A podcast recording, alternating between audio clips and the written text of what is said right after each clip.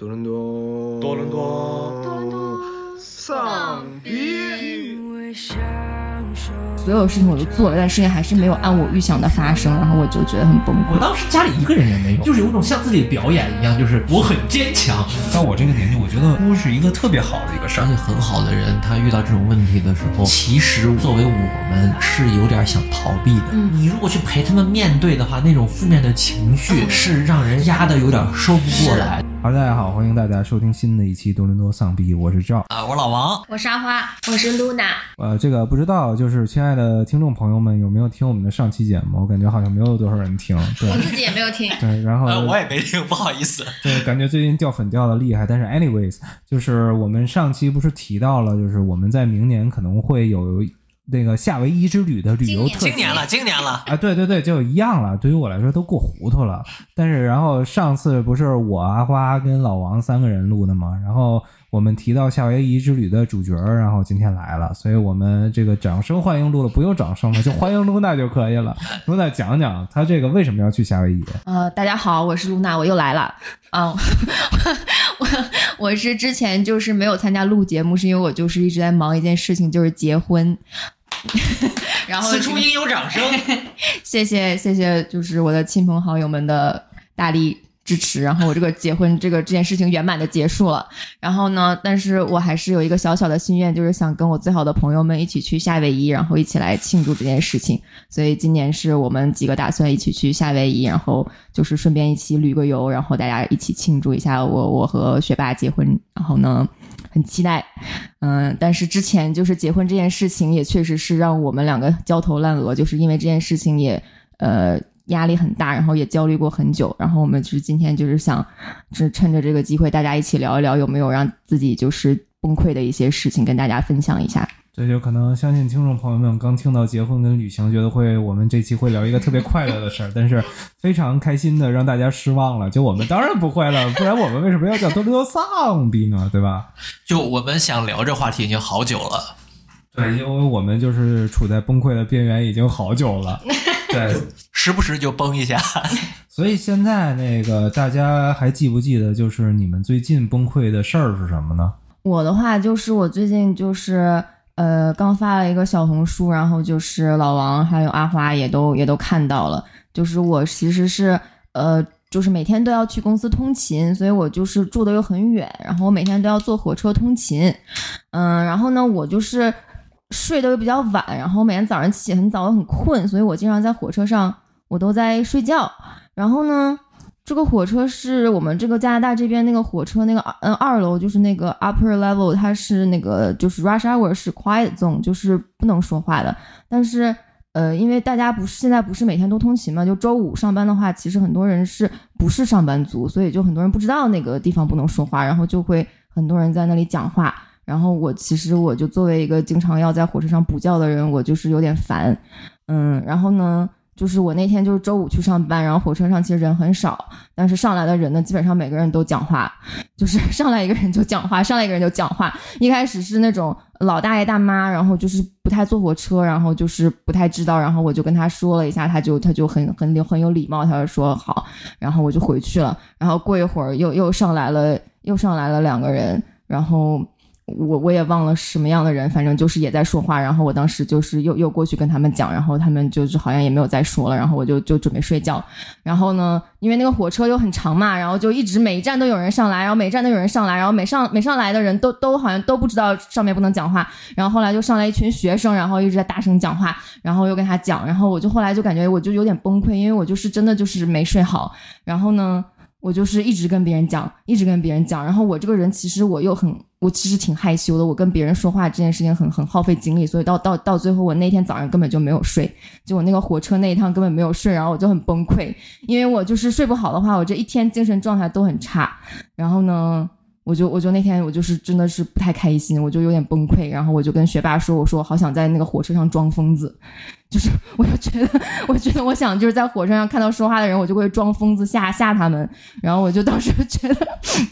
我觉得我的精神状态就是接近神经病了，感觉想想想变成神经病。然后呢，其实也不是很大的事情，因为大家如果是不通勤的人，就是其实可能不太能理解这件事情。或者说有的人就是他不需要在火车上睡觉的人，其实不太能理解。但是对于我来说，就是那件事情，就当天我就很崩溃，然后就发了一个小红书，然后发现很多人跟我有共鸣，然后我就就稍微稍微感觉好一点。就其实我发完那个之后，然后看到很多人回我，然后大家很多人想法差不多，然后我就心情稍微好一点。然后我就觉得这个事情其实也没有很严重，但是当时，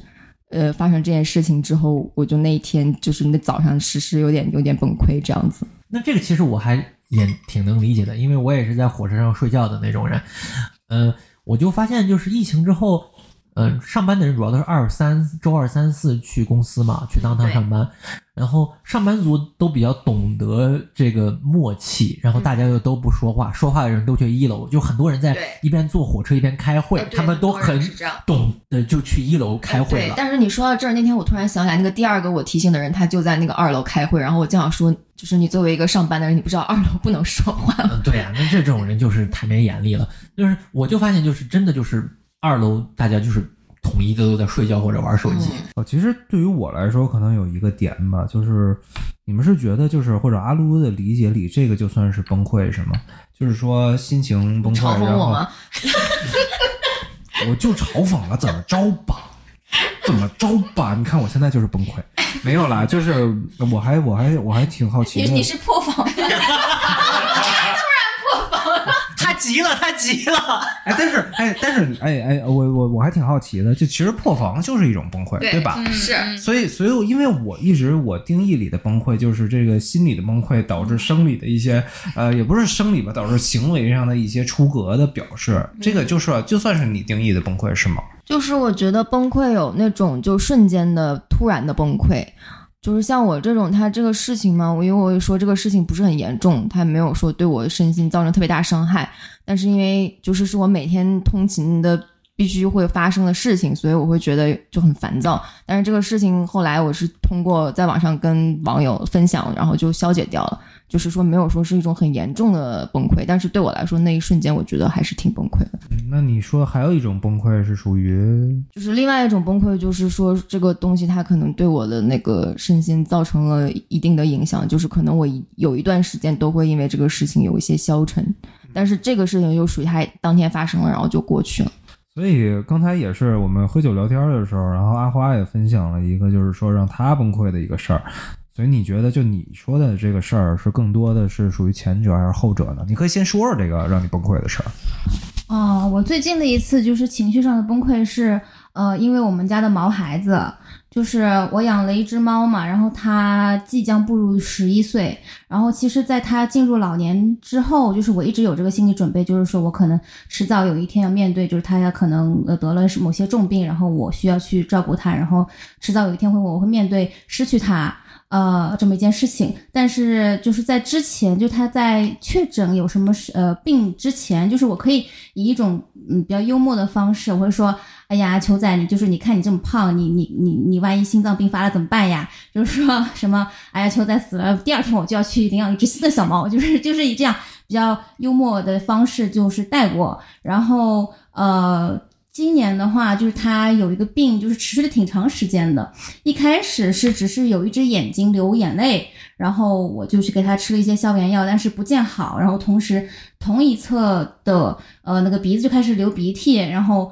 呃去看了兽医说他可能是因为他的牙齿的原因，因为那个挺常见的，就是猫它在小时候可能比较贪玩的时候，呃会把它两个犬齿就是呃咬硬的东西就把那个尖尖的地方就咬断了。然后它的牙神经就暴露在外面嘛，这样子的话，长年累月那个细菌从那个牙神经进去，就会就会慢慢的就是腐蚀它的牙根这样子，然后它可能整个一块那里面，呃，就是耳鼻喉那块是通的，会导致它，嗯，就是有很多相关的疾病。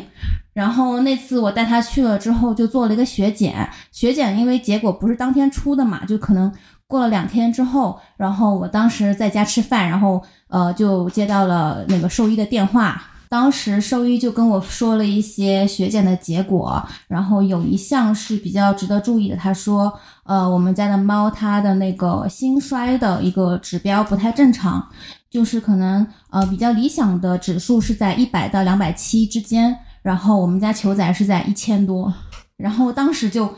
就就整个就觉得啊。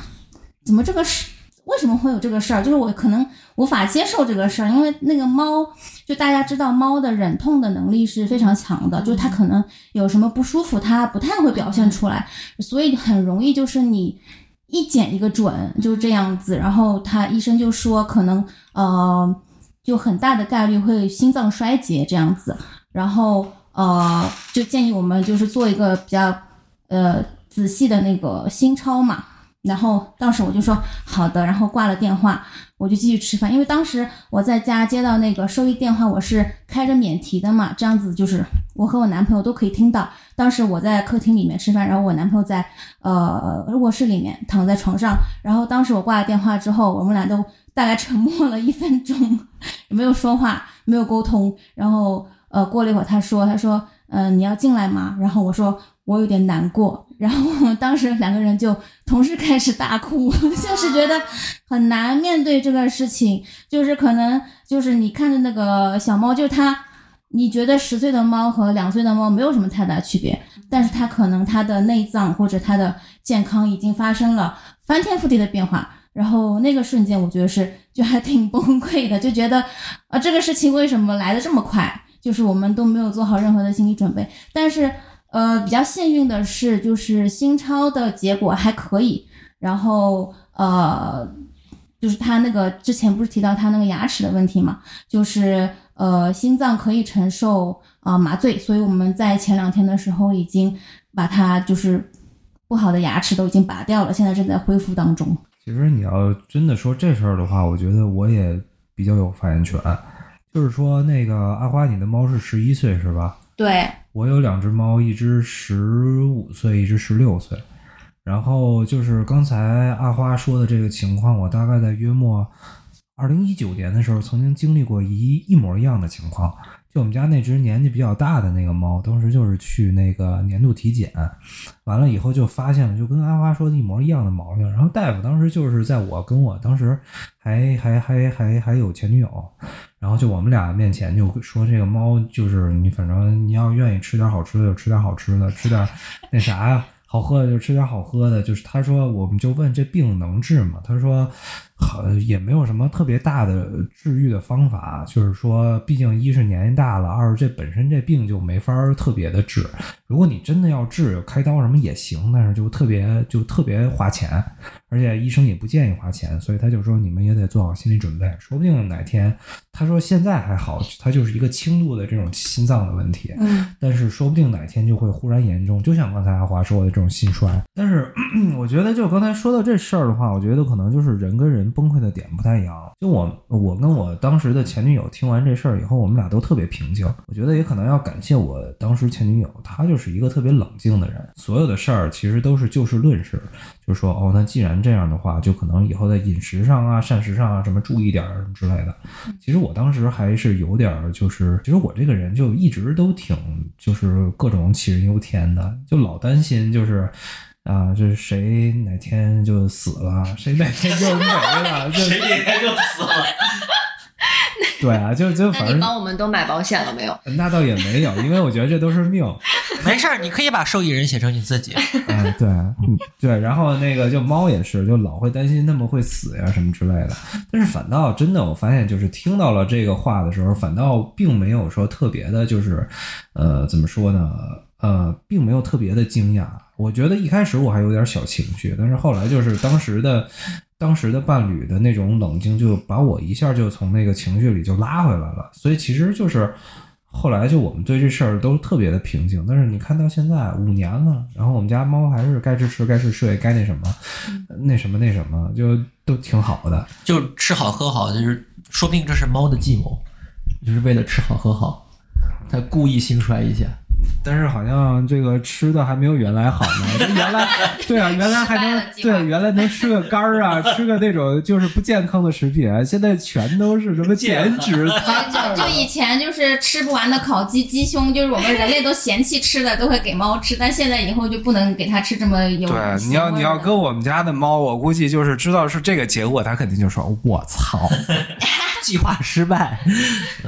就其实我最近的崩溃也是和宠物有关系。嗯，我家我爸妈的狗狗，然后我爸妈那年是去古巴旅游，就前两年，然后我被要求回家看狗。我当时事情也挺多的，工作呀、个人啊，就是十一月份嘛，然后工作也特别忙，工作上的事情烦心事也特别多，就是系统崩溃了。我是做运维的，就属于系统一崩溃，我就跟着崩溃，呃，特别忙。然后回家呢就遛狗，就我爸妈刚走，然后前一天我刚给狗洗了澡，刚洗的香香的，我还抱着亲了半天。呃，第二天我就带狗出去，我就去遛遛狗，晚上十一月份这有点暗，我早上去遛狗的时候就注意到那那里有一坨屎。狗屎，我猜到了，然后呢，我忘了这事儿，你知道吧？下午又去遛了，他记得，他就去了，然后他就蹭那坨稀的，哟，我当时就已经有点，就就有点受不了。然后他刚蹭完，我就给他拎着，就准备往就往往往家走。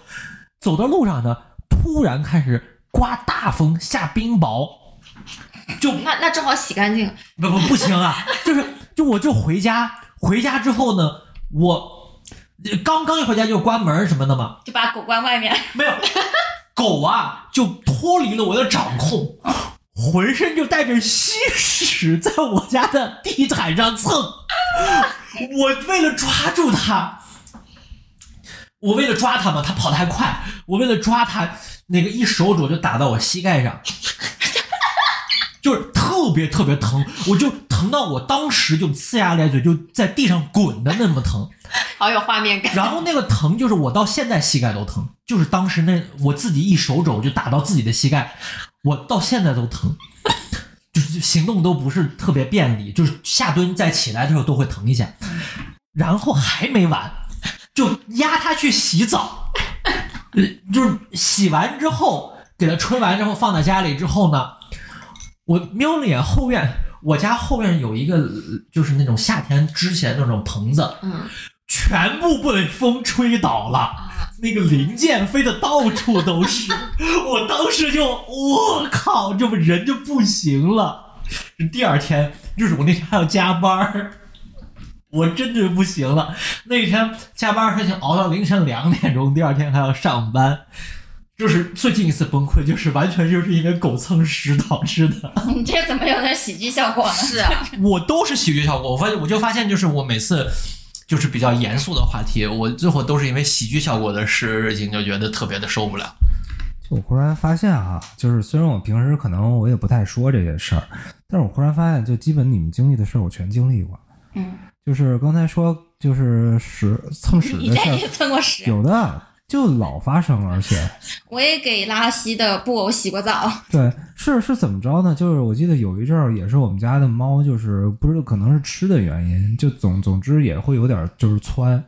然后就这个时候就每次它们窜的时候，我就会注意到，你们就知道体操运动员吧？体操运动员就那种就那个叫什么，就是那个托马斯回旋的那个。那是街舞，那个是 B boy。对，就是就是每次我只要从我卧室一出来，我发现我们家的猫在我我的地上就是进行托马斯回旋式的行进的时候，我就知道大事不好，它在蹭屎。就我想象的那个画面，一只猫在进行托马斯回旋。就就你知道吧？然后我把它拎起来以后，然后就发现一满屋子车辙。我家的狗也是，就是满屋子都是屎。而且你们知道吗？就是可能呃不养宠物的观众可能没有那个实感，就是 是哪个屎感？就是那个屎。你用冷水擦是擦不掉的，你要用热水就粘在厨房纸上擦，然后热水碰到屎化开之后，那个味道就是直冲天灵盖。听着，我还没说完呢。就是因为我们家有两只猫嘛，一般有一只猫在进行托马斯回旋的时候，另外一只猫会吐。你懂吧？恶心到了是吗？我也不知道为什么，就每次 timing 都那么巧。就是，但是我我不知道哈，对于我来说，我倒是没有崩溃，就是我现在都是非常平静的接受了这个事实，完了默默的，就像刚才阿花说的，拿起纸巾，然后去开热水，对，然后就是一般情况下，就是有鼻塞嘛，我们家就可见就是说这事儿也不是就是干了一次两次的了，完了以后就习，就可能对于我来说就习惯了。然后其实有的时候我就在想，你们说的这些事儿，其实都不是什么大事儿哈，生活中的小事儿。对，但是我我总结，它其实是我觉得有没有可能是你的焦虑积累到一定程度的时候，然后你就会 trigger 这个这个这个崩溃。这个崩溃不是这个崩溃与否，一定是跟你的焦虑有关的，对吧？如果你很开心的话，一天很开心，你遇到一个坏事，你可能就觉得就是哎呀，就坏就坏了，但是我今天还是挺开心的，可能你不会崩溃。所以其实我还还挺好奇的，你们有没有就是总结过，就是你们崩溃，你们要多焦虑才可能能达到这个崩溃的这个点？有没有想过这个问题？好，那我觉得呢，对于我来讲，嗯，就是我平时的焦虑都是为了准备不要崩溃，所以说就是会设想很多预案，你就会想很多事情，然后就觉得啊，这就是你想多了之后，你就会觉觉得啊，这件事情发生就不会崩溃，就会有心里有所准备嘛，对吧？但是就像我刚才那个崩溃的例子，就是属于。觉得平时心里有准备的事情，它怎么能够连续发生呢？然后就觉得我靠，怎么回事？就有点崩溃。哦，我懂了。所以，所以如果这么着回到刚才阿撸的故事的话，就是其实你在那个情境下，你是对这个东西没有准备的。就或者我可能就是我引申一下的，或者我接着老王的话说一下，就其实我也是，我我跟老王可能在这点还挺像的。我们两个都属于就是那种日常焦虑的人，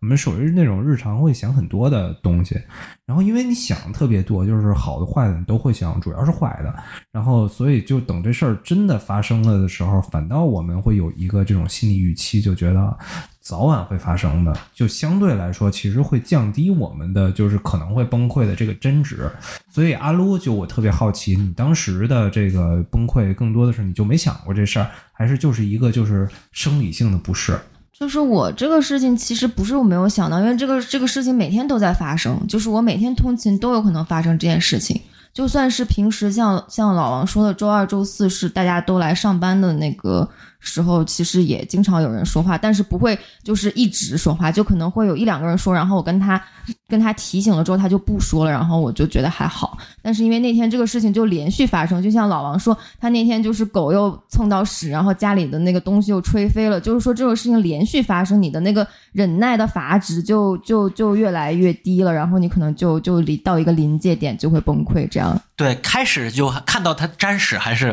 嗯嗯，行行行行行，还还说对对对对，我早就预见到有这一天发生，就心里还能保持平静。然后他回家之后，他开始带着屎乱飞。这个尤其是我听过，我以前听过阿花家里那个布布布偶带着屎乱飞这个故事，我心里多多少少有点准备，就也还 OK。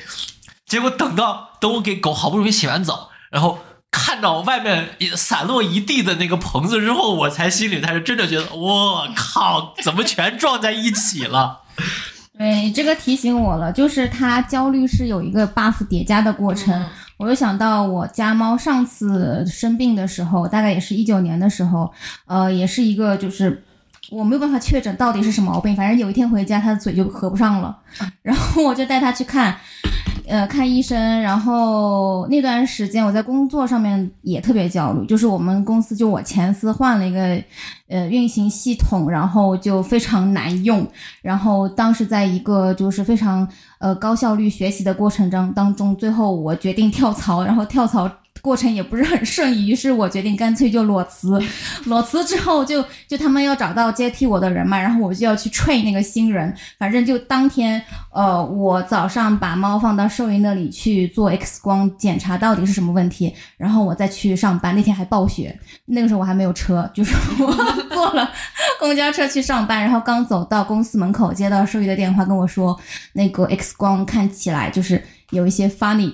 就是那个头骨 looks funny，然后我就觉得啊，是是严重病啊，这是什么东西啊？是是是大手术吧？怎么回事啊？就是我的猫是什么头骨有问题了吗？然后我就带着这样子的疑问走进了办公室，然后当时就是办公室里的人看到我进来之后就。就就接二连三的对我说啊，你终于来了，帮我看看这个什么东西啊！你快来了，那个那个销有个销售问你这个东西到底是什么时候才可以好，然后就是就是像潮水一样的问题朝我涌过来，然后当时有一个人就说，他说啊，你的猫怎么样了？然后那个瞬间我就开始在办公室门口大哭，然后我就承受不了这样子的叠加的 buff，然后就很长时间就没有能说话。当时我那那个同事都觉得是不是我的猫快真不行了还是怎么样？但是其实就是呃也没有不行，就最后也是因为牙齿的原因嘛。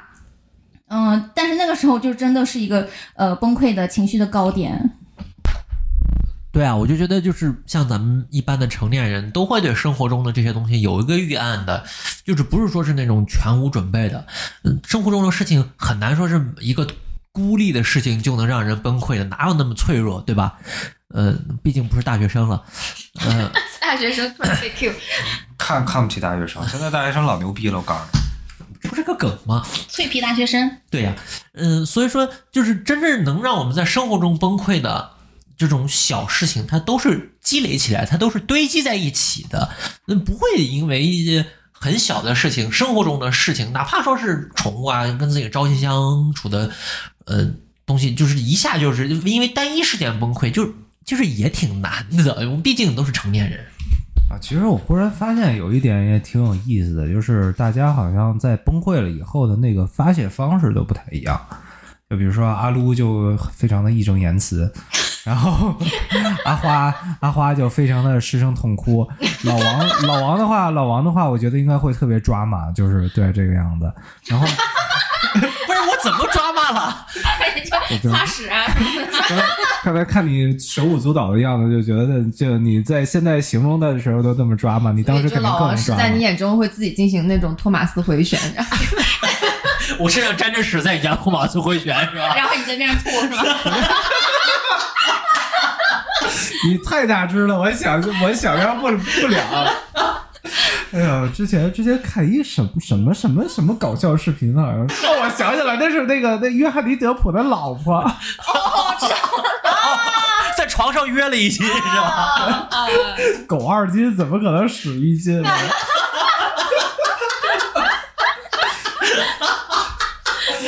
我觉得今天本来想丧的，结果就发现越聊越欢乐。那没没有，那可能说说说我的经历吧，就是这种叠 buff 的事儿，其实我应该是就是除了阿撸吧，我应该是最近经历的，因为我大概约莫两周以前从那个国内回的加拿大嘛，然后那一路其实还挺一波三折的。我记得当时叠 buff 的第一站就是我从国内是先在韩国转机，然后我当时韩国转机的时候，我的那个机票出了点问题，然后其实我转机的时间只有一个小时，所以当时就是一波极限操作，然后用自己并不熟练的韩语加英文跟你欧巴欧巴？倒倒也没有西吧西吧。你是一路骂过去的是吧？对，然后用自己并不熟练的韩语加英文，然后把这个机票的事儿，还有托运行李的事儿赶紧搞定，完了就是卡着最后的点儿上了飞机。对，要不然我的 我的行李就是永远的落在首尔了，就这样。对，就这样。完了以后，当时觉得终于可以放松，就是在飞机上睡一下了。然后结果当时就是记得最后最后已经最后一哆嗦，就马上就要在多伦多落地了。然后当时好巧不巧的，多伦多暴暴雪嘛，然后那个飞机直接就是从从多伦多直接就飞去渥太华了。啊然后在渥太华大概拜。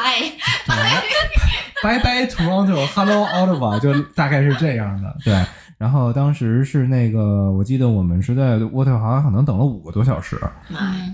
从下午大概六点左右一直等到晚上十一点，就这样子。完了就是那个，而且最最操蛋的是，就是那个机长每每每还挺好的，每半个小时就会告诉我们，大家一定要坚持住，还有二十分钟就起飞了。对了，然后就他他说了五个小时，还有二十分钟你们是坐在。飞机上等的吗？就我们坐在飞机上等的。哦，那挺难熬的，就是、嗯因为 leg room 很小嘛。对，然后而且到后来，其实我都已经放弃会那个就是起飞了，因为那个时候，这辈子都不会起飞。对啊，因为那个就那个时候渥太华又开始下暴雪了。我再也回不来了。你 就知道吧，就特别怕那种，就燃起了希望又给你扑灭，燃起了希望又给你扑灭，然后那个机长每二十分钟就给我们燃起希望，然后并扑灭一次，还是但是还挺好的，最后冒着暴风雪，终于还是回到了多伦多。嗯，对，然后在这个从暴风雪，然后就到了下冻雨的多伦多。当时那个多伦多开始下冻雨了，然后我记得当时落了地以后，我以为我放放松了一口气，完了以后我想赶紧就打车回家吧，我也不想坐什么 shadow bus 什么之类的，然后就打 Uber 嘛。然后因为大家知道，就是 Pearson Airport 的那那个 pick up 的那个点其实非常的复杂，嗯，对，对，然后就是我跟我我换了三辆 Uber 司机，然后 Uber 司机就找不到我我在哪儿，我也找不着他在哪儿。嗯，对，就是你也不知道自己在哪儿。对，没有，我倒是非常清楚自己在哪儿的。我跟他们说的很清楚了，我说我在，我说我在 B 三，然后他说哦，我知道我在 D 三。对，我说我说我说我说 B for ball 这没错吧？我说非常明白。然后他说 Yes，D for dragon。我当时就稀巴了，对，然后就这样就是闹了三个小时，我才就是坐上了 Uber，然后最后终于回到家了。然后其实我当时回到家的时候，就是因为当时也是那个就有一个室友嘛，然后室友就是搬走了，完了以后那个室友搬走了，然后就是我一回到家以后就。然后猫也没喂，然后我的猫还等着我喂。然后当时其实到家已经凌晨三点多了。然后我一推门，然后你想想，我是属于在飞机上坐了二十四个小时左右，完了以后就是打 Uber 啊，这比那哥的加到一块儿，大概就五六个小时左右，就我三三十个小时没合眼没睡觉了几乎。然后到了家以后有猫要喂，然后看到家里是所有东西都黑灯瞎火的，又特别空旷。然后我当时觉得就是我定义的崩溃，就是感觉当时一下就这个人就感觉就是你知道有那种漩涡或者深渊吧，嗯就是心里我感觉我就是人一下就掉下去了，就是那个心心的那个心情啪就降到了冰点。就是我，我只能说，就是我在外边儿，就无论是有晚点呀什么的，我觉得我都还或者愤怒啊，或者怎样，但是我感觉是有温度的。我一到回，反正我一到回家，就是我按理说应该最安心的一个地方的时候，我就感觉一下就冷了。其实当时我就感觉，就是如果有一个吹，再有一个 trigger，我就比如比如我们家如果我们家猫不是不是，如果我们现在冒出开始托马斯回旋，对，我就一定会嚎啕大哭。但是还，你就在地上打滚，刚托马斯回旋过的地上。我就跟他一块儿托马斯回旋。啊，我觉得真的就是这个样子，就是说，就是一步一步叠加到某某一个无法再接受的点，然后一下就那种崩溃感就来了，对，就是继续叠加下去，那就是绝望感了。但是我我当时做的方法就是，其实我觉得我还挺推荐的，就是我我我我当时不是我没我没有托马斯回旋，大家放心。当时就马上坐到地上开始唱 Namaste 了，是吗？马马上把脱了裤子就做的，并并没有。就当时其实我其实已经困的不行了，但是我当时决定，我就是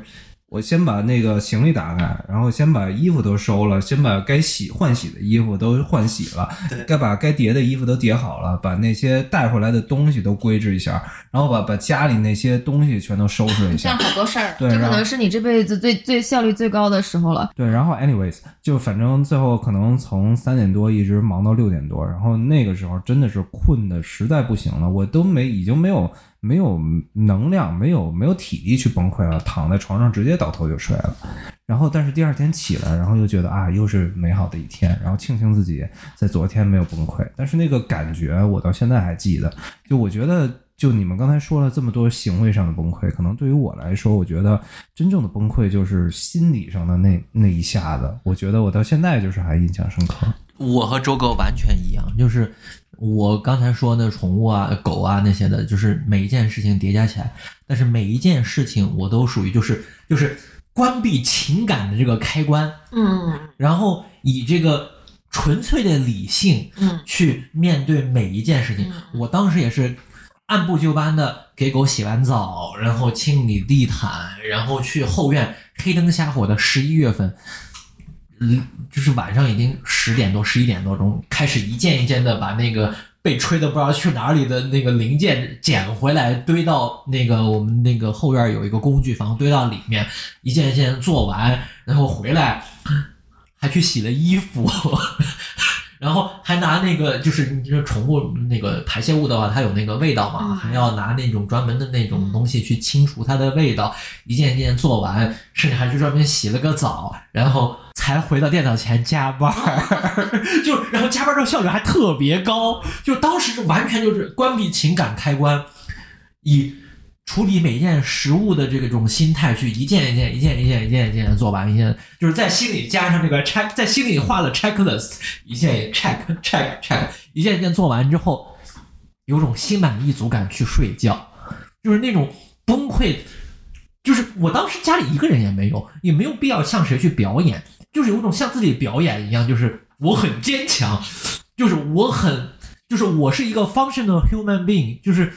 我的身体机能全在，我的情感这些技能全在，就是把这些东西全部办完之后，有种 OK，我我就就反而做完这些事情之后，反而让自己过了那个 很崩溃的那个那个那个阶段。我觉得我在这点上和周哥的处理方式是非常相似的。其实我觉得这可能就是，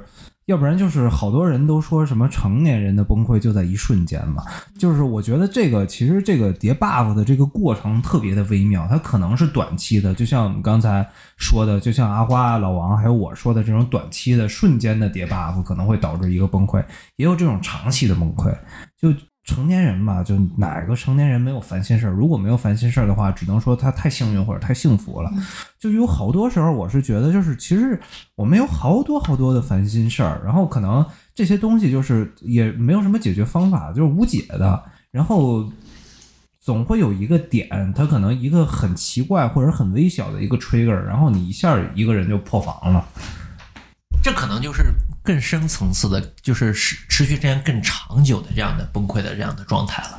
嗯，对我也是觉得刚才我说的我那件事情，我觉得其实是生活中一件比较小的崩溃。然后我觉得刚才我们大家讲的，除了就是花阿花和周赵老师说的那个猫生病那个事情，其实我觉得就是幸好是猫没有什么大病，但其实如果有大病，其实也是挺挺严重的一件事情。但是我觉得刚才我们讲的事情，可能大大大部分都是一些生活中比较小的事情。但是我就是呃前一阵子，因为我是准备结婚嘛，然后我其实有一段时间还是挺崩溃的，因为我们结婚是呃一月份，然后一月份大家也知道就是天气特别冷嘛，然后我是做会计的，然后其实一月份对我来说，我工作也是很忙的，就是年底之后我其实最忙的时候，然后就。就就这些事情堆在一起，就是我工作又很忙，然后我要准备结婚这件事情，而且因为我之前我们大家是本来打算一起去夏威夷的，所以其实我没有准备好说我要在多伦多也办一个呃这这个类似婚礼的这样一个 event，所以其实我没有很早做准备，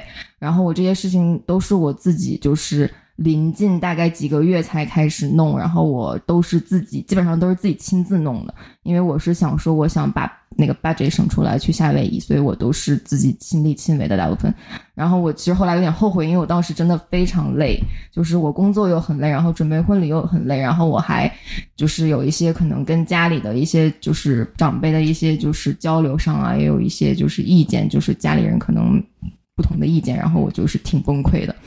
就是其实说这个，嗯，就是就是要在多伦多办一个婚礼，这个事情本身不是我。和学霸就是打算好的，是因为家里的长辈想让我们在这边办一个，因为就是有一些家里的亲戚也在这边，所以说想请他们一起来，所以才要办的。所以这个东西本身不是我自己想要做的，然后我对这件事情又有一些抵触，就是我觉得这个婚礼不是说我纯粹给我自己办的，是给家里人办的，然后我对这件事情也有一些。不太开心，然后还有一件事情就是我爸爸他之前他那个加拿大的签证他很久没有下来，他可能去年五月份开始弄，然后一直到今年就是一月。一月就是其实就是在我结婚前一天下来的，非常戏剧性。然后我其实那个事情我也有点崩溃，因为我其实就是我跟我爸妈关系很好的，就其实我爸他能不能来，其实对我来说我还挺看重的。所以这个事情就是我也有点不开心。所以就整个事情就是属于我觉得这个我又我爸又没有来，然后我又不是说我想给自己弄了婚礼，然后我还自己花费了很多精力在这上面，然后呢。我就是对这个事情本身就是可能有很大怨气。当然，最后我觉得结果是很好的，就是我觉得我办的这个婚礼对我来说，我还是挺满意的。然后我觉得请了一些亲朋好友来参加，我也挺开心的，我觉得是值得的。但是这中间发生了很多事情，让我当时整个人状态不太好。然后我也跟学霸就是 因为这些事情有有过一些矛盾。当然现在这这个事情过去了，然后我们两个就没有没有没有没有矛盾了。但是当时发生了一些事情，就是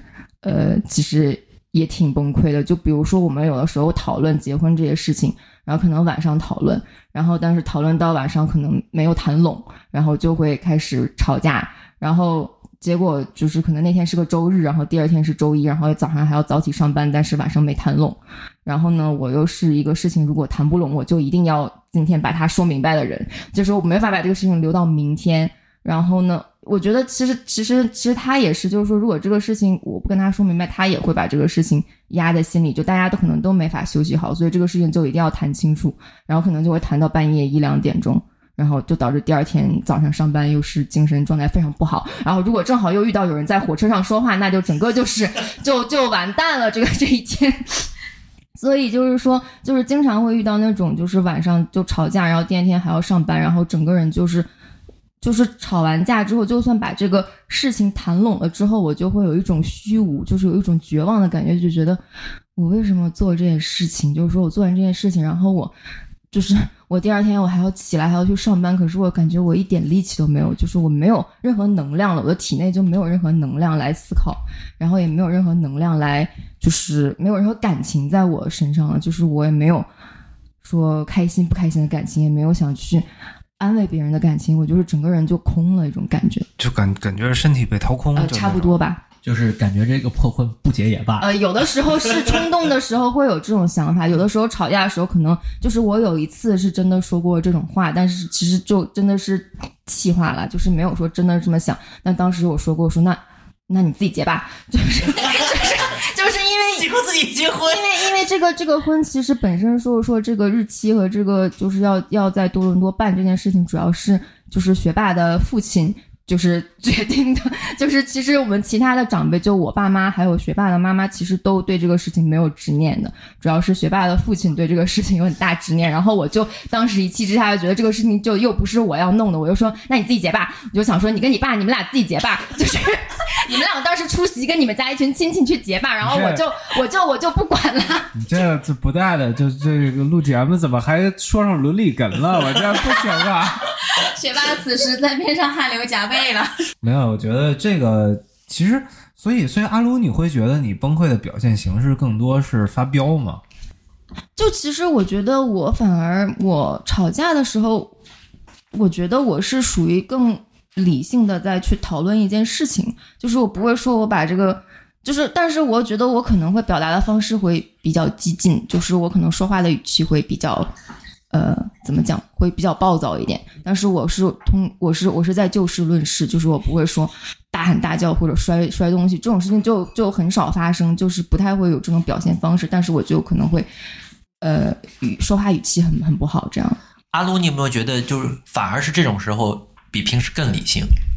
嗯，是，就我觉得我吵架的时候文思泉涌。对，就是就是我我我，其实我自己也有明显的这样的感觉，就是越遇到这个情绪激烈的时候，反而越冷静。这个本身就是一个自己尝试用理性去压制自己情绪的这么样一种倾向。是。对，所以没有可能。就我来说，我不太明白啊，卢存，你发飙的不是发飙，你崩溃的点在哪儿？就是这一系列的事件。就是有没有一个，就是你认为就是崩溃的瞬间，然后你崩溃的瞬间的表现是什么？吵架吗？还是就你刚才说的这种，就是就感觉身体被掏空的这种，呃，怎么说呢？这种心境、这种心情，就是你认为的崩溃本身呢？就我举个例子吧，就是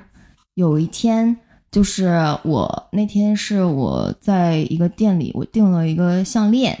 然后呢。就是那个项链，我是打算婚礼上就是戴的，然后我在那个店里订了，然后订了之后，我跟那个店说，帮把它就邮到家里，然后因为那个东西比较贵重，然后他说一定是家里要有人来签字的，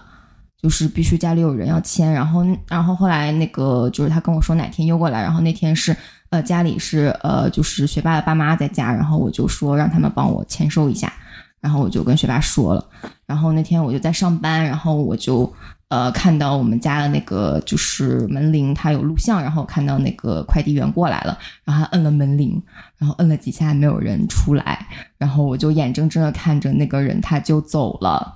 然后我当时就就跟学霸说，我我就给他打电话，我说为什么没有人来拿？然后我当时就我当时就在上班，然后我就跟他说这件事情，然后我就突然崩溃大哭，就是我就是就是就是哭了呀，就是我在公司，就是在在我自己的，因为我公司我还好是我有自己的房间，所以我在那个房间我就就就就开始哭，就是可能单独这一件事情它没有很大的事情，就不是说只因为这一件事情我突然就是不行了，就是因为那那一段时间所有事情叠加在，因为我当时还不仅是说就是就订项链这件事情，然后我当时我们就婚宴准备那些花是我跟我一个朋友我们两个就是亲手弄的，然后我就是去他家，他们家在就是 Missada。就离我家很远，然后我就去他家去了两天，去了两个晚上，就是很晚，就是去弄那个花，就弄了很久。然后呢，我就是还弄了很多别的事情，就是都都很辛苦，然后我工作也很辛苦，所以我当时就那个事情发生，然后我就突然破防，我就觉得为什么我明明就是已经计划好了，我已经说清楚了，然后今天要送，然后今天要拿，然后这个事情还是眼睁睁的我看着他就他就他就他就他就走了，这个人就走了，就没有没有没有拿那个快递，我就当时我就那天就就就突然大哭，就是可能我平时不会因为这个事情哭，就是我可能会生气，但我不会哭，但我那天我就觉得为什么我就是。所有事情我都做了，但事情还是没有按我预想的发生，然后我就觉得很崩溃。就是这事儿还有点 context，因为当时发生这事儿的时候，露娜第一时间就跟我们几个有分享，就是当时我听露娜说的时候，我觉得没当特别大的事情，当然后面有讲嘛，你现在我才知道，好像你当时就情绪挺崩溃的，啊，一有一点 context 就是他送那个东西就只那一次，那一天拿不到的话。他好像就要是送回那个原来的地方，因为他已经是第二次还是第三次送了，所以说那天是相当于是最后的机会了。对他按理来说，如果他送了一次送不到，他就说他就是就会要么退回去，要么就改时间。然后因为我那个其实我婚礼当时已经很近了，所以我其实挺着急的。嗯你要这么听下来的话，就是我觉得可能就是确实就是很很很多人，大部分人的崩溃的一个标志就是无来由的大哭吧，嗯就这样。对，然后说到这个，就是我我我我可能跟阿撸不太一样，因为我知道阿撸是 T 人是吧？你是 T 人，我是我是 F 人，嗯，然后我也不知道其实这跟 T 跟 F 有没有关系，我都瞎逼说的。T 是啥？T 是 thinking thinking 对 Tiff。T 吧。F 是 feeling。F 是 Tiff 的 F，插科打诨，好好冷好冷啊，好冷。对，然后就是我想说的是，可能就是阿撸的，我感觉听下来哈，感给我的观感是阿撸的这个怎么说呢？担心的点或者叠 buff 的点更多是呃比较具体的，然后比较近期的事儿。其实好多就是我焦虑的点跟他不太一样，都是很远的，就是那种我会担心。我记得就从最小的时候吧，就当时我因为我是从小是我外婆带大的嘛，嗯然后我记得在我小时候，可能也就四五岁的时候，我外婆当时可能五六十岁这样。嗯完了以后，当时特别担心有一天我外婆不在了，就就是会会这种感觉。当时就想，我外婆万一有一天去世了怎么办？嗯但是现在感觉就是已经过了三十多年了，就我外婆现在还健在，所以就还挺好的。对。那是对，还挺好。就就有的时候还是会，就是我会担心好多这种东西，然后包括像之前我记得之前的节目里也聊过的，就是说会担心我父母的养老问题呀、然后包括就是我的年龄到了职业问题呀、甚至包括说未来呀怎么走，我自己怎么养老，我会担心好多这种问题。然后其实都是我觉得都是就是你想也没用，就是甚至说就是。好多时候我就发现，其实成年人的问题本来就是无解的，就是他没有一个应对的方法。我觉得阿撸的这些问题，好好就好在他终归终归是有一个问有一个方法，它可以解决，或者这个这个事儿就过去了。对，我觉得就是这样，就是嗯，阿楼的这个就是就是结婚嘛，那对那婚总有一天能结完嘛，对不对？他不会说他永远一直结着。是是，对，然后我想的这些问题，就是在我死之前就会一直是问题。对对，我觉得这个是蛮明显的。就其实宠物也是一点，就是宠物从你一开始养到就无法呃避免的，它总有一天会走，对吧？嗯那这整个这个期间，你就有一种就是走向死亡的感觉，嗯就是这种焦虑是持续性的，我是这样觉得。对，所以很多时候，其实对于我来说，我觉得就是我的崩溃是有延迟感的，或者它是有这种偶发性的，就是它。就我觉得可能跟阿撸不太一样，我觉得阿撸的话更多的是对事儿，就这个事儿发生了，它是跟你的崩溃是有直接关系的。对，但是好多时候我的崩溃其实跟这事儿是没有任何直接关系的。嗯然后就说到之前，我就又想回来，之前咱们在录某一期节目的时候，不是不是曾经聊过吗？就有一次我去，当时好像是教授家嗯。听那个刺猬的那个歌，忽然一下就哭的就不行了。嗯嗯然后我现在回想起来，其实跟歌一点关系都没有，嗯。一定是我当时的人生处在某一个状态，在之前叠加了太多的这种 buff，、嗯。我需要一个口儿去宣泄一下，然后就正好那个点就 trigger 到我的心里最脆弱的那个部分，然后我就是就崩溃了。我觉得你把它解释为崩溃完全不为过，它就是崩溃。对你，因为你当时一听到歌词就哭了，就是我们这跳对 disco 跳的挺开心的，然后在别人家跳 disco，然后突然这个人就在边上，哗，那个眼泪就在脸上流，他还不出声儿，他不出声儿，突然一下没有声音了，然后一看怎么就开始流了，嗯，怎么就开始流了？就是托马斯回旋了是吧？我的眼泪到底是从上面流的还是从下面流的？哎，说一下那个歌词是呃那个啊，也一代人总会老去，但总有人正年轻。对哦。对，就是年龄危机呗，没事，不，我觉得就是跟歌词没有任何关系，跟歌曲也没有任何关系。我觉得只是就是在这个情境播放了这首歌，也可能跟歌词有一定关系，但它绝对跟歌词没有直接关系。哎，主要也是因为那天发生了很多事，跟我们几个都没关系，就是大家去的时候就是一种鸿门宴的那种心态。那好像对于我来说倒也没有，我也没有特别关注外界的一些事情。那赵是当时你是什么样的状态才会引发这个哭呢？对，就是这诡异的事儿就在这儿，我怎么可能记得住，对吧？就他到现在也没琢磨明白，对，但是我但是我后来举一反三呀，其实这种，对，其实这种崩溃的时候，就是你要这么想的话，其实我还挺多的，而且尤其这两年越来越多。但是这种崩溃的时候，就就就像你说，那天绝对是一个意外，嗯，那是我唯嗯唯四二三四五六次的。对，唯唯二三四五六次的被别人看到的情绪崩溃，嗯。其实很多时候我的情绪崩溃都在家里，就周围不会有，和和我的家里，不不不不不不，就、嗯对，主要是就是我们几个人家里，对，但但其实没有，但其实我在你们面前的崩溃的次数算是少的。就其实我自己呃有的时候就是自自个儿一个人在家的时候崩溃的会更多，就经常有的时候就会，如果你们看到我朋友圈里分享一个音乐的时候，那我绝逼在哭。那我们就赶赶紧过来查看一下，还活着没有？音乐 emo 时刻，但我真心觉得我特别能理解周哥，就是音乐这个东西对我是一个 trigger。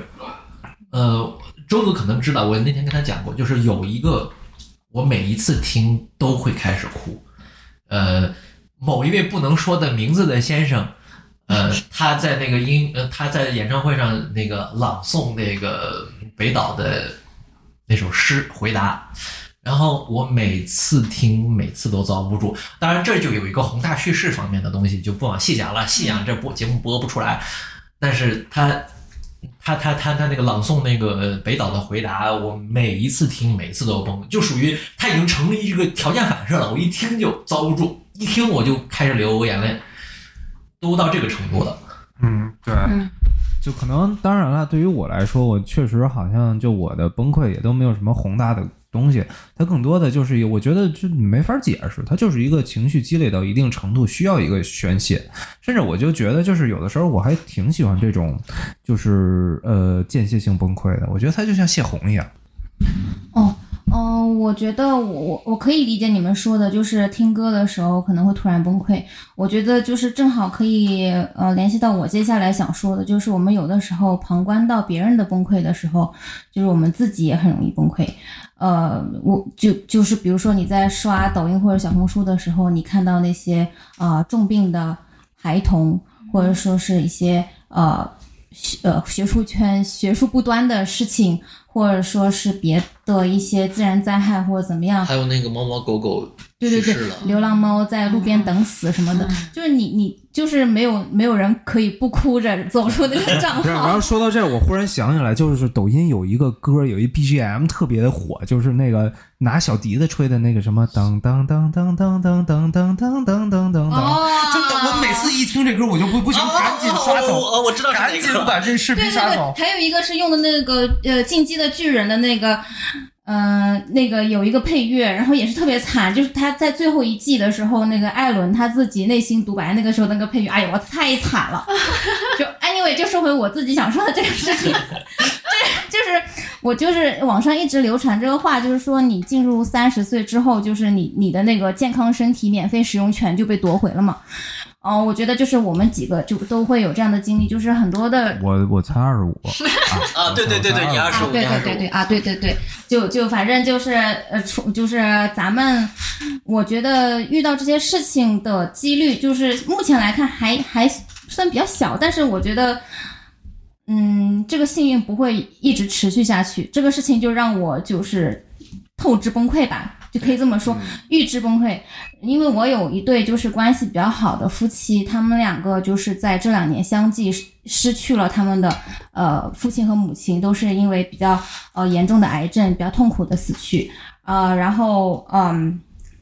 然后这两个朋友呢，就是在这这段时间跟我们呃相处的方式也有一些改变，就是可能没有那么愿意跟我们出来玩，或者玩的不是很尽兴，就是玩一会儿可能就要走。就是我们也有一些注意到他们这样的变化，就是觉得他们为什么就不能放松，或者说为什么这么紧，要活得那么紧绷。但是我觉得，就如果说把这件事情设想到我身上的话，我觉得呃，可能抑郁情绪都算是轻的了，就是我可能没有办法真正面对这件事情会终将发生在我身上的那一天。嗯，我就想到我大概在二十岁出头的时候，嗯、我听木马的一首歌，那个时候我在网易云音乐 留言，我说说了一句话，就是我说，呃，年长的人有多勇敢。然后我那个时候其实是因为自己感情问题，就是我，会觉得说是年长的人，他经历了这么多感情的变故，这么多波折，还可以继续生活。对我来说，我我非常敬佩他们，我觉得他们是非常勇敢的人，年纪越大的人就越勇敢，我觉得是这样子的。然后我现在就是。觉得 二十多岁的我说的话好有道理，就是越发觉得有道理。然后呃，最近还有一件事情就是，呃，我之前不是你们都知道我买了个假发嘛？嗯，我买假发，啊，不知道啊，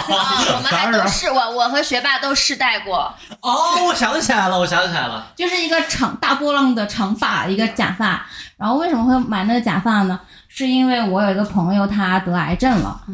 嗯，然后他那个时候跟我们说，就是他要准备开始化疗，然后他可能嗯过几次过三次化疗，他的头发就会掉光。然后我当时听了，我就呃故作轻松的跟他说，我说啊，那你可以买假发，就是国内就是淘宝、拼多多上面很多假发就很好看，然后也很便宜，什么我我也想买，然后然后他就说那我们一起买吧，然后我就跟他买了一个同款的假发，但是买过来之后，我本人一次也没有 带出去过，因为就是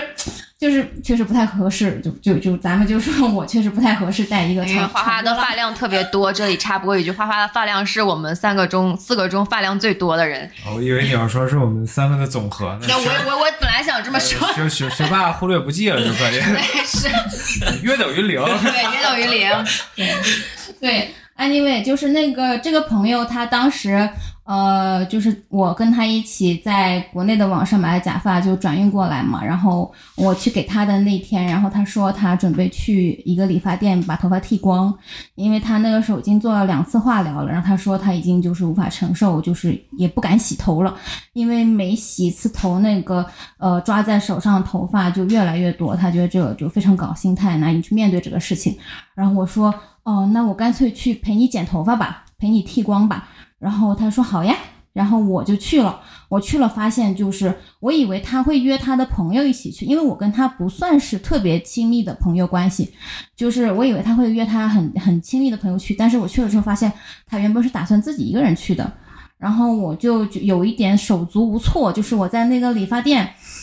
就是我不知道他是希望我在旁边看着呢，还是希望我在外面等他，还是我如果在旁边看着呢，我是他是希望我去呃记录下来呢，还是说呃我就当做没有事情发生一样的去聊天？就是我我就是非常手足无措，然后这个。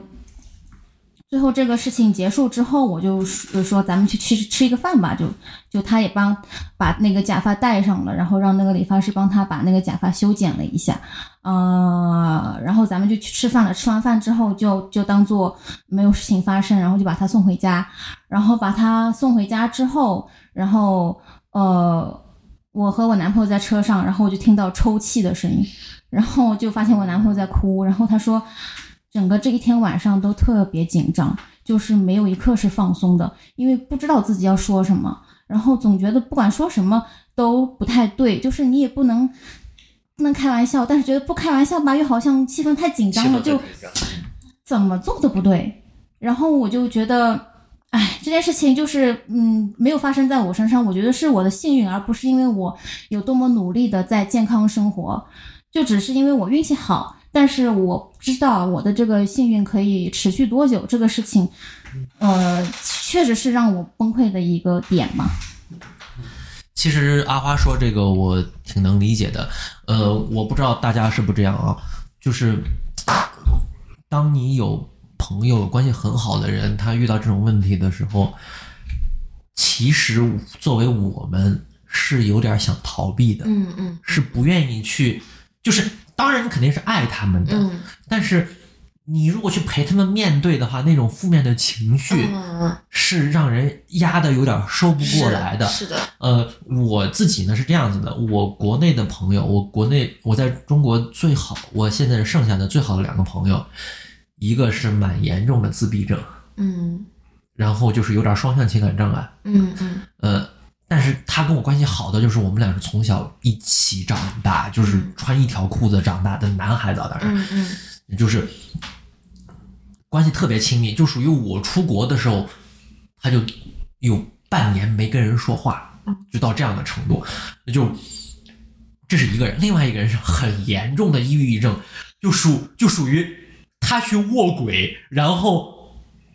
被劝回来，就是我给他妈妈打电话，然后他妈星野兼程坐飞机去劝回来的那种，就最近几年，就有些时候就觉得，就是后来就是情就就情感上一直很近，但是生活中平时就不会聊天。嗯为什么呢？就是我从我自己角度角度讲，就是我有点想逃避这件事情，因为不太想去承受他们的那些东西，并不代表我不爱他们，但是更多的是一种，一是远路重洋，我去听这个，除了给我自己让我自己难受之外，我帮不到他们任何东西，没有办法提供任何协助，没有办法去去去去帮他们，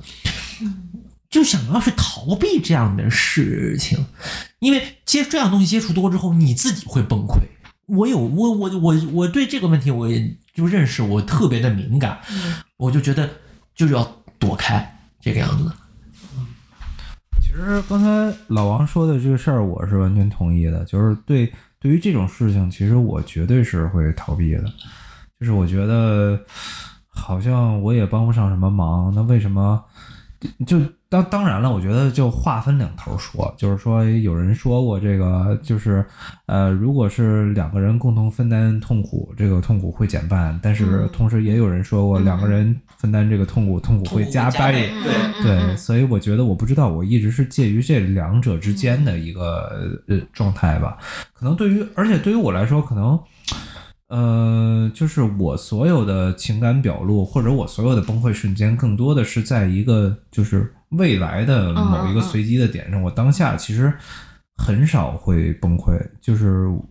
怎么说呢？也我也是练了这么多年了，从一个情绪不稳定的人到一个情绪稳定的人。就是我觉得，就是说，其实对于我来说，这是一个历练。所以到现在，可能也就是说，经历很多事儿的时候，你本身看我会觉得我好像没有什么，但是有的时候就是，就比如说，就这些事儿，就是这些烂事儿，其实我在去年也遇到过不少。对，但是我就不愿意在节目里说了，不好意思。确实，就是我有几个，我有几个我。之前就也玩的挺好的朋友，其实就相继的，就是离开了我，可以这么说吧。完了以后，其实我并没有什么就是感情或者怎样的，就是甚至说我可能会在我其他的朋友面前表演一下，表演一下很伤心、很伤感。但是其实我当时的内心并没有什么特别大的波澜。直到就是大家都知道嘛，我我前阵子回国了嘛，然后当时回国的时候收收拾屋子，然后就是。翻了翻出了好多那个哆啦 A 梦的那个漫画。就是讲到那个大雄的爸爸，然后他当时那个因为公司里边的什么上司呀什么之类的，然后就反正喝醉酒，然后就在家里撒酒疯。完了以后，大雄就去把他的那个奶奶从时光机里请过来。然后就是大雄的奶奶算是在他很小的时候就去世了，然后他爸爸也很多年没有见他的奶奶了。然后当时我记得那个漫画就是他的奶奶一到，完了以后，那个大雄的父亲一下就崩溃了，一下就泪奔了。然后就当时就趴在他奶奶的腿上，就说啊，你知道吗？我这些年过得好难呀，上司欺负我，挣挣钱也不容易，还要养家，这比那个的。然后我当时看到这一幕，就一下就崩出来了，就一下就不行了。然后我当时觉得就是。就好多我之前其实没有什么太多感受的事情，就是一下那种那个心情全都涌上来了，所以我一直觉得，就我是属于那种，就是说有再多这种抑郁或者再多这种焦虑、消极情绪，其实我都在心里，就是我始终没有一个出口可以发泄出来，我必须有这种 trigger 才能发泄出来的这种感觉。然后，所以刚才那个啊，阿花说她的那个伴侣在车里哭这事儿，其实我就特别羡慕，因为我觉得这是一个主主动发泄的一个途径，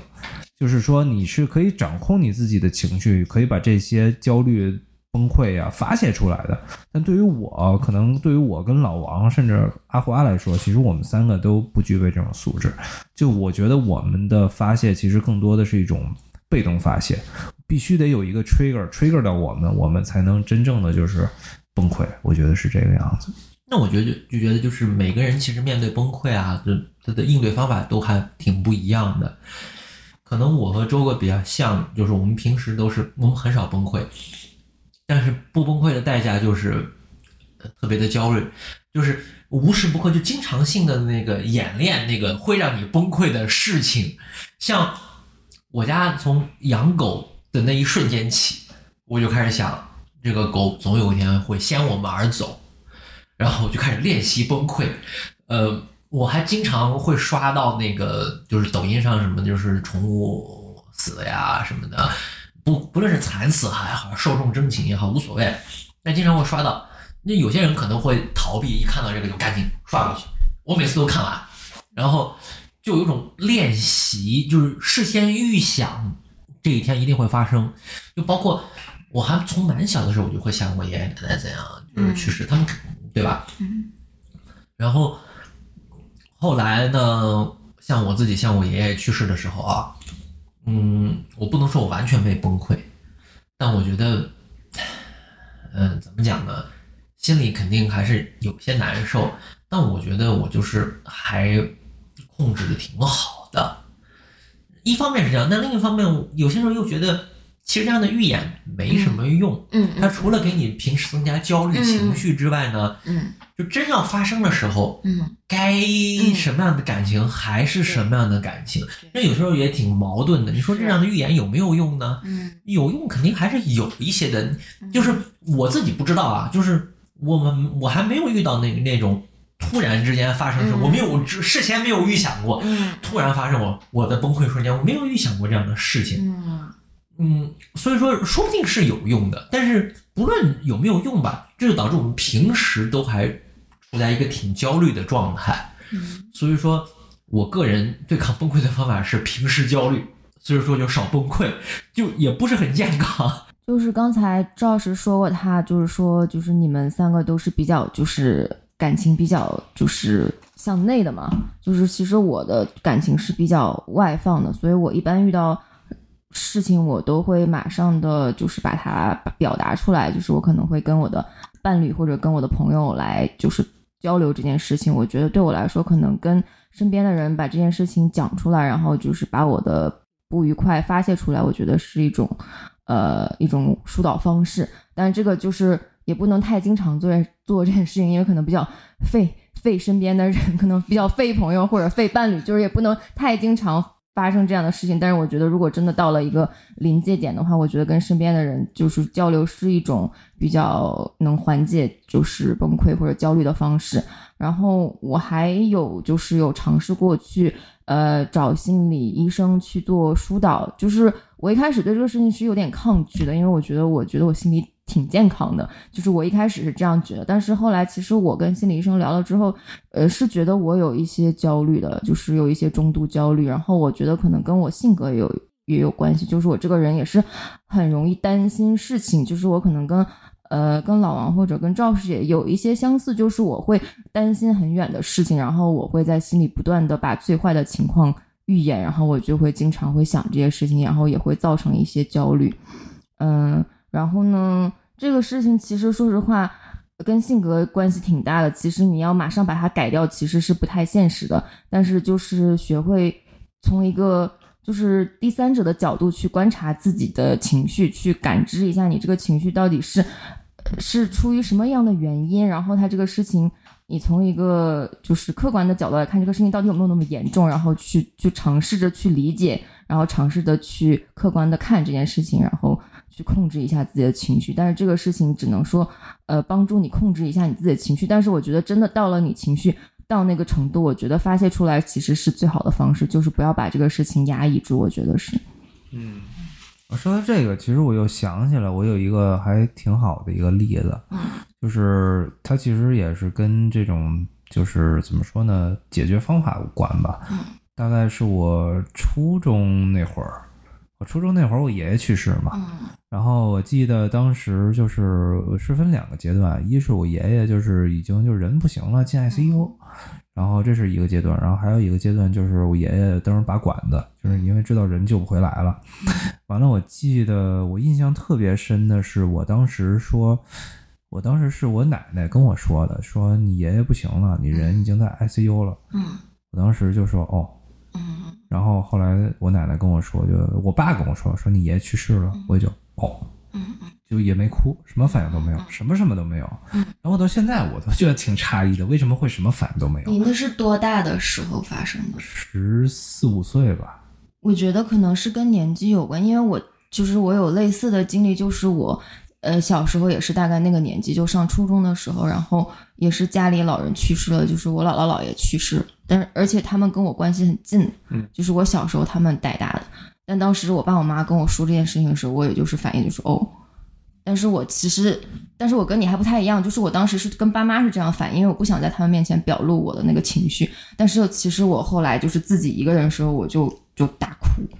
但是我跟爸妈的那个反应就是就哦，然后当时他们也是得癌症，然后在那个医院很严重，然后每次我爸妈带我去看他们的时候，我都是表面很平静，我就说，我就看他们还跟他们说，啊、就是希望你能早点好，但其实根本知道他就好不了了嘛，但是还是这么说，然后就表面上还觉得就是自己很冷淡，但是其实我内心是很难过的，但是我就不想表露出来。我觉得就阿路，我这点确实跟你完全不一样。我觉得你你比我成熟那个时候，我那个时候真的是没感觉。然后包括说了这个消息的时候，我甚至想去，就是从心里，就是我试试着，我看我能不能能哭出来，然后发现我哭不出来。那你觉得你跟你爷爷的关系是什么样子呢？跟他关系也很好啊，哦就是说也是那种，他也是看着我长大的嘛，嗯就是这种。就我在那个怎么说，上小学以后，其实就一直是跟我爷爷奶奶住在一块儿的，哦就那种。然后，但是我的点就在于，就是说，对于我来说，我我记不清楚当时是什么 trigger 了，但是就是好像是某一天去初中上学，嗯，完了以后就是一个很奇怪的一个 trigger，完了我就控制不住了，我当时就趴在桌子上哭了一天。嗯嗯就是那个时候两点吧。首先第一点，我会觉得就好羞耻啊！我当我对我一直觉得自己还挺帅的，然 后然后对，然后就当着这么多多多多人的面哭，就是一是很羞耻，但是第二我会感觉就是我终于发现出来了。嗯嗯，对，就是那种感觉，就是说，我觉得就是说我我对爷我对我爷爷没有爱吗？怎么可能？我当然对他有爱了。他他去世我伤心吗？我当然伤心了，但是我表述不出来，我表达不出来，我真的需要一个契机。嗯然后对，然后这个东西我自己完全控制不了，真的就是在某一个随机的时刻。但是我现在回头这么多年，我现在在想的话，其实这个这个这个契机虽然我还是不可控的，但是我可以把它的范围缩小。嗯，这就为什么就是。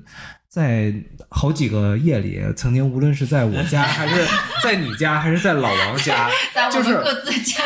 对，就是我们曾经发生过好多个抱头痛哭的瞬间。就对于我来说，一方面就是我我我再也不觉得就是哭这个事儿有什么羞耻的了。到我这个年纪，我觉得。哭是一个特别好的一个事儿，它是一个特别好的一个发泄的手段，而且还有一点就是说，刚才阿撸说到，就是说这个崩溃废人嘛，但是当三个人同时崩溃的时候，他就不废人了。是的，是的，真的是这样，是。的，你知道，就是我们崩溃这个选题，其实大概两个月之前就定下来了。然后那次是因为临时就是学霸病了嘛，然后阿撸就说今天来不了录，然后我们就是我和就是和老王就三个人跟米二连麦录月下那次，就是大家可见那一次就是也挺尬的，就是因为那次特特别临时，就是临时的改了选题。那一次本来是原定要聊崩溃的，然后因为那一次就已经情绪酝酿在那儿了，然后我们三个人就在一起就一起崩溃了一下，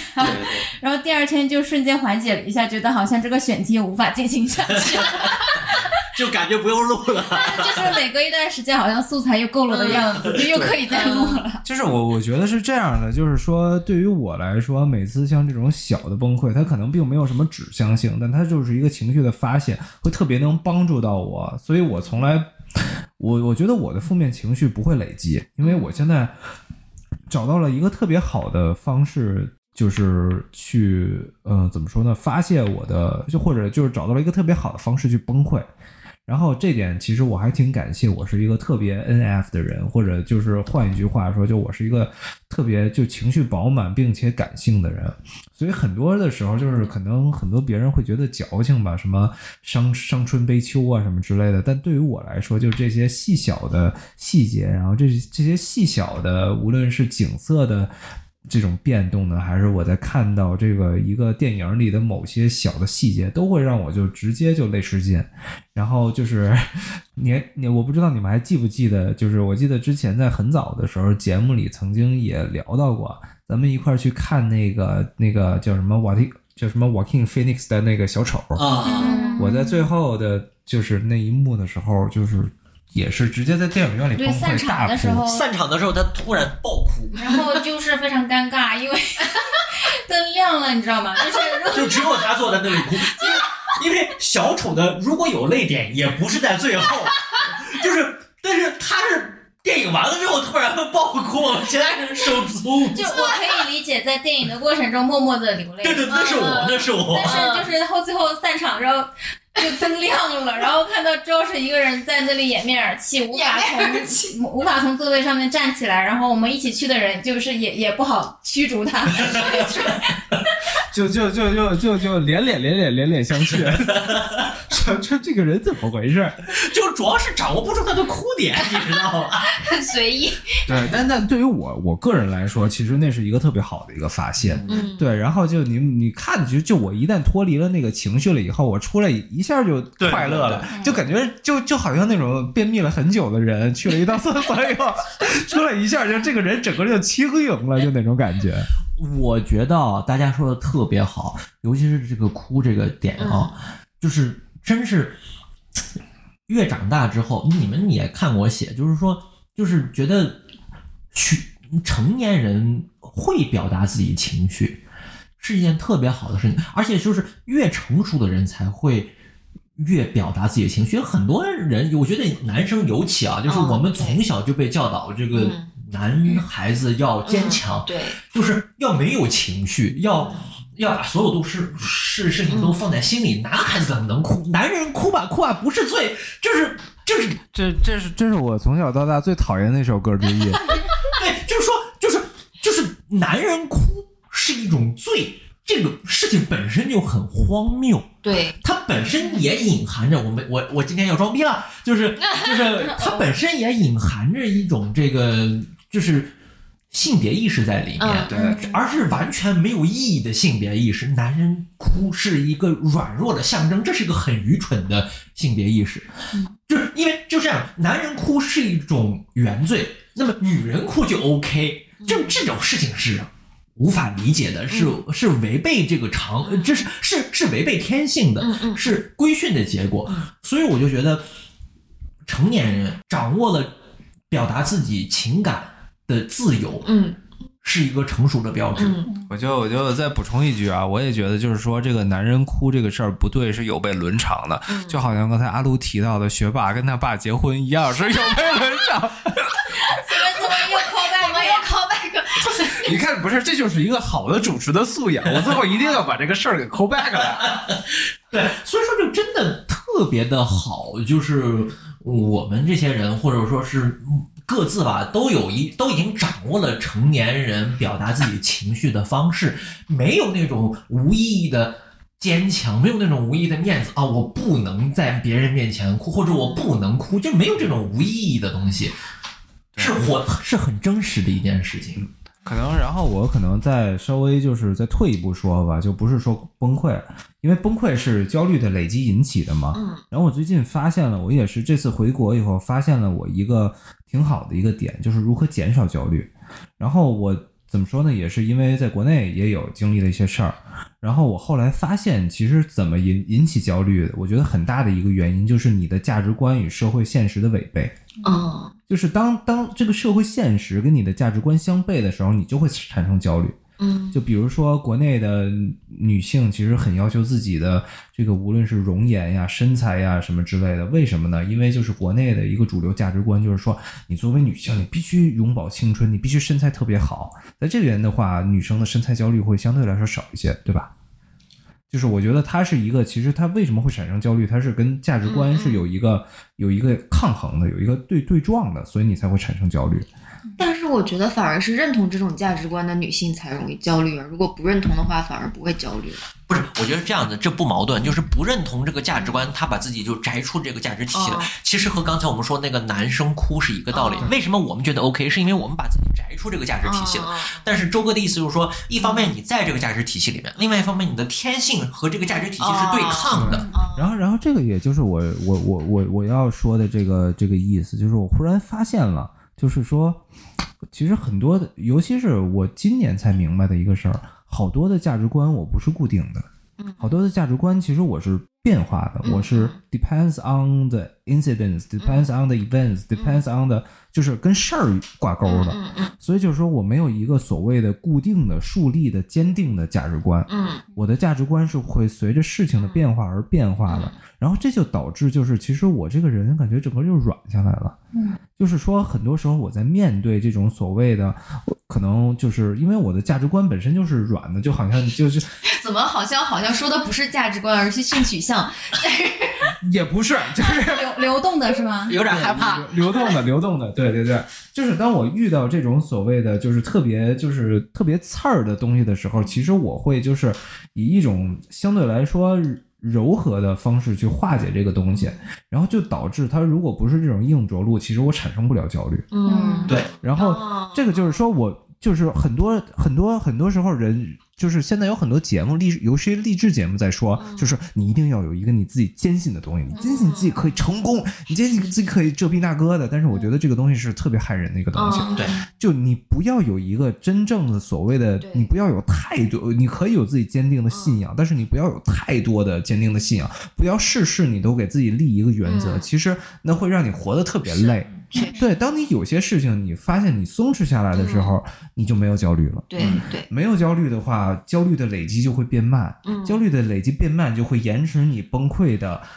次数跟频次。对对对对，然后其实你这个人本身就变得快乐了。是但是同时，因为啊，我不得不说，就是说人是需要崩溃的。就是崩一崩对身体挺好的。对，就就是小崩怎么说呢？这玩意儿就是小，我想起来怎么说了：小崩怡情，大崩伤身，强崩灰飞烟灭。哎，我觉得我们真就是小崩怡情的这个阶段，嗯特别好。对，所以我觉得就是咱们这么着吧，就是为了大家可以在崩溃我还。想补充一下呢，哎，得嘞，因为我我还没有说，就是我我怎么样在这几年学会避免崩溃或者缓解焦虑的方式吧，就是跟刚刚大家所说的，就是呃逃离一个固定的价值体系也算相通吧。然后我想说的这个价值体系就是一个资本主义的骗局，就是绩效社会，就是很多事情我们现在都追求一个要讲究效率嘛，但是我觉得。很多时候我们可以放过自己。如果说很多事情同时在发生在你面前，你可以不用给每一件事情都找一个完美的解决方法，你可以去放弃一些事情。就是我记得我在几年前，就是呃，我特别愿意发生屁大点事儿都都在微信上面跟大家说，就我 我遇到什么事儿啦，好烦呐、就这这这啥啥的那个。但是我现在就是有好多事儿，就是就是我觉得就发生了，但是我觉得它不重要。比如说那个我之前被追尾的事儿，我没跟你们说吧？好家伙，跟我跟我不是跟我们说的对，就就有的时候就是我们一块去玩的时候他啊，才说的，一就是他不玩的他也不会说一。句带过，就这个事儿，就是他他是在一个呃，我正在去做一个副业，就是我在为我的副业去奔波，然后我在高速上面被人追尾了。然后那件事情呢，就是我当当天要去干这个活儿，然后完了之后我还要去采购，为我们那个节日去 cottage 采购，采购完了之后我还要去 pick up 我给我猫买的那个消炎药，反正就是很多的事儿。然后这个追尾的事儿发生了之后吧，就是。它是很糟心的事儿，但是我就是没有太往心里去，因为它其实不是特别严重，它没有能够到达就是直接影响到我的生活质量。然后我就记了对方的什么就是信息什么的，然后第二天联联系他的时候，发现他留给我的是个假电话，我当时就巨生气，但是我当时就是就就算了吧，就是因为这个事儿，就是当时我遇到的事儿太多了。如果我给每一件事儿就都去找一个解决方法的话，我一定会崩溃。就是如果说我要解决这件追尾的事儿，那我就去报警，我就去那个事故中心，就是一连串的事儿都会，我不知道什么时候可以结束。你要这么说的话，就我也想起来，就我不是说那个上次咱们录节目录游记嘛，嗯其实我忽然想起来有一件事儿我忘说了。嗯，嗯我在上海的时候，曾经被一群喝酒的混混围殴并威胁。，what what？那这个还你被打成啥样了？没有，他们也就平均身高大概一米六六六五左右，围殴你是吧？受害伤害混混风评受。但是但是人多呀，他们有大概五六个人这样。但是他们围殴你是上但是上海话，但是但是啊、呃对，是的，就是，但是我也没听懂他们说什么所以你是在那个时候学会的蹭男是吗？啊。那 那倒也没有，没敢说，在那时候肯定不能说蹭的，对，就呃没没有了。但是就是对于我来说，可能潜意识里也觉得这事儿就不是一个事儿。我对放过放过他们，也放过我自己。所以你损失失去了什么吗？当时这个这个回头贞洁，什么玩意儿啊？怎么又伦理哏呢？对呀、跟跟这帮孙子，然后这帮孙上爷爷就不行了，对吧？没有了，咱咱就不挑起这种伦理跟地域的什么东西了。但对于我来说，就在我心里，我就没把这事儿当一事儿。对，所以我就根本就没跟人说这事儿，对，就这样。所以我觉得最后又点回这个题，确实是，就是这个我觉得还是挺重要的一点，就是试图放过自己，嗯试图放过自己，很多事儿其实没必要的，没必要的。就是这也有一个理性分析的部分在里面，就是说很多事情你的情绪上头了，但是你如果能用理性分析一下，就觉得没多大。就以阿花这个为例，她的虽然是被追尾了，但是非常非常轻微，就属于完全没有必要去太多的心思就是我要在这上面。讹的话，也能讹个几百块钱。但是就是说，但是讹的说讹啦，讹的这个过程就是还挺痛苦的。对这讹的这个过程是烦人心的过程。不是是讹，他那个他就撞了一个淡淡的他也印子。是他撞的啦，那他也有义务要给他是啦 不能说人就是这个时候，我就很希望我有一个助手可以帮我去处理这对个。对对对对对，这个事情就是值得让助手去做，但是自己去做就太烦心了。对，这其实就是一个理性的一个计算嘛，就是说我为这些钱或为出这一口气付出这么多心思，是没行，我觉得就是今天咱们聊到这儿，我觉得也挺好的，就是该聊的也都聊了。最后我我提议吧，咱们就 toast 一个吧，就是为了这个，就是为了没有没有焦虑，不要拿空杯子对透哎呀，啊！来来。来来来来来来来来，走一个走一个走一个。来怎么学霸这时候出现了？一喝酒他就来了。学霸学霸，待会儿录完节目有话要说是吗？哎，你不啊？这有水。哦，行，就这么着了。来来来，咱走一个走一个，干杯干杯干杯。嗯，透子要不要重新录一下？感觉有点难剪。没事儿，就这么着吧。你要不说这句话，就一点不用剪飞到了。对，就在欢声笑语中飞到。我觉得就是 包饺子，包饺子，然后又然后我又看到同一你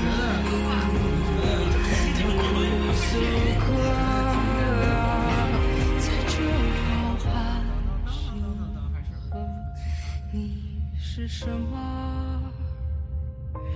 在他温柔眼眸的你是什么？闪着光坠落，又依依不舍，所以伤。